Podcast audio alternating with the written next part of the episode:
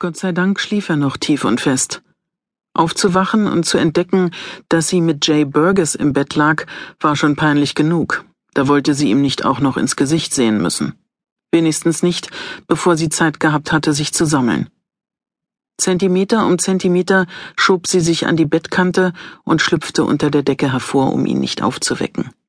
Ganz behutsam verlagerte sie ihr Gewicht vom Bett auf ihre Füße und stand auf. Der Raum kippte zur Seite weg. Um nicht ihrerseits umzukippen, streckte sie instinktiv die Arme aus. Ihre Hand traf mit einem Klatschen auf der Wand auf, das wie ein Schellenschlag durch das stille Haus hallte. Ohne sich noch groß darum zu kümmern, ob sie Jay aufweckte, sondern nur noch fassungslos, wie viel sie gestern Abend getrunken hatte, atmete sie an die Wand gelehnt durch und fixierte einen festen Punkt, bis sie das Gleichgewicht wiedergefunden hatte. Sie drehte eine langsame Pirouette und nahm dabei den Schnitt und die Einrichtung des Zimmers in sich auf. Es war ein angenehmer Raum, geschmackvoll möbliert und auf einen allein lebenden Mann zugeschnitten. Offenbar war sie tatsächlich in Jays Wohnung. Hier und da standen Bilder von ihm, größtenteils Ferienschnappschüsse mit verschiedenen Freunden beiderlei Geschlechts. Sie war ganz sicher noch nie in diesem Raum oder in diesem Haus gewesen. Sie hätte nicht einmal die Adresse gewusst, obwohl sie eine vage Erinnerung daran hatte, dass sie zu Fuß hierher gegangen war. Aber von wo aus? Genau, aus dem Wheelhouse.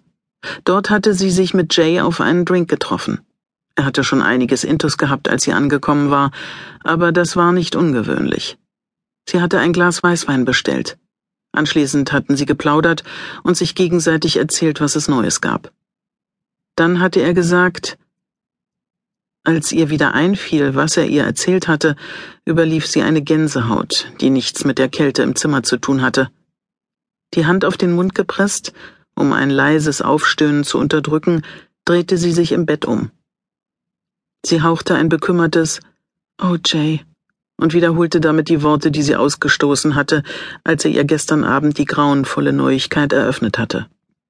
Es hatte ihr den Boden unter den Füßen weggezogen. War ihr Mitgefühl schließlich in ein anderes Gefühl umgeschlagen? Erklärte das die Liebesnacht? Mein Gott, warum konnte sie sich nicht erinnern? Auf der Suche nach Antworten und nach ihren restlichen Kleidern schlich sie weiter ins Wohnzimmer. Ihr Kleid und ihre Strickjacke lagen zusammengeknüllt auf einem Sessel, ihre Sandalen standen auf dem Boden. Auf dem Tisch vor dem Sofa sah sie eine offene Flasche Scotch und zwei Gläser. In der Flasche war nur noch ein Fingerbreit Flüssigkeit. Die Sofakissen waren eingedellt und verrutscht, so als hätte sich jemand darauf herumgewälzt. Offenbar sie und Jay. Im nächsten Moment lief sie ins Schlafzimmer zurück und weiter in das dahinterliegende Bad. Sie drückte lautlos die Tür zu, aber diese Vorsichtsmaßnahme war angesichts der Tatsache, dass sie schon Sekunden später würgend über der Toilette hing, überflüssig. Ihr Magen wurde von heftigen Krämpfen geschüttelt und stieß scheinbar literweise Scotch aus. Sie war noch nie eine große Scotch-Trinkerin gewesen, aber jetzt würde sie nie wieder einen Tropfen von diesem Gift anrühren. So viel stand fest. Nachdem sie fertig geduscht hatte, verlor sie keine unnötige Zeit. Bestimmt hatte ihn der Lärm, den sie veranstaltet hatte, inzwischen aufgeweckt. Sie zog sich wieder an, glättete ihr Haar mit seiner Bürste, holte tief Luft, um ihren ganzen Mut zusammenzunehmen, und riss die Badezimmertür auf. Jay schlief immer noch. Wie war das möglich? Er war ein trainierter Trinker, offenbar hatte die vergangene Nacht sogar ihm zugesetzt. Wie viel Scotch war in der Flasche gewesen, als sie zu trinken angefangen hatten? Hatten sie tatsächlich zu zweit einen knappen Liter geleert? Allem Anschein nach. Warum konnte sie sich sonst nicht erinnern, wie sie sich ausgezogen hatte und mit Jay Burgess ins Bett gehüpft war?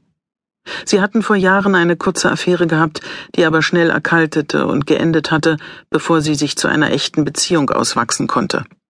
Es hatte keine Szene gegeben, keiner hatte offiziell Schluss gemacht. Sie hatten einfach aufgehört, miteinander auszugehen und waren dennoch Freunde geblieben. Gestern Nacht hatte sie sich offensichtlich breitschlagen lassen.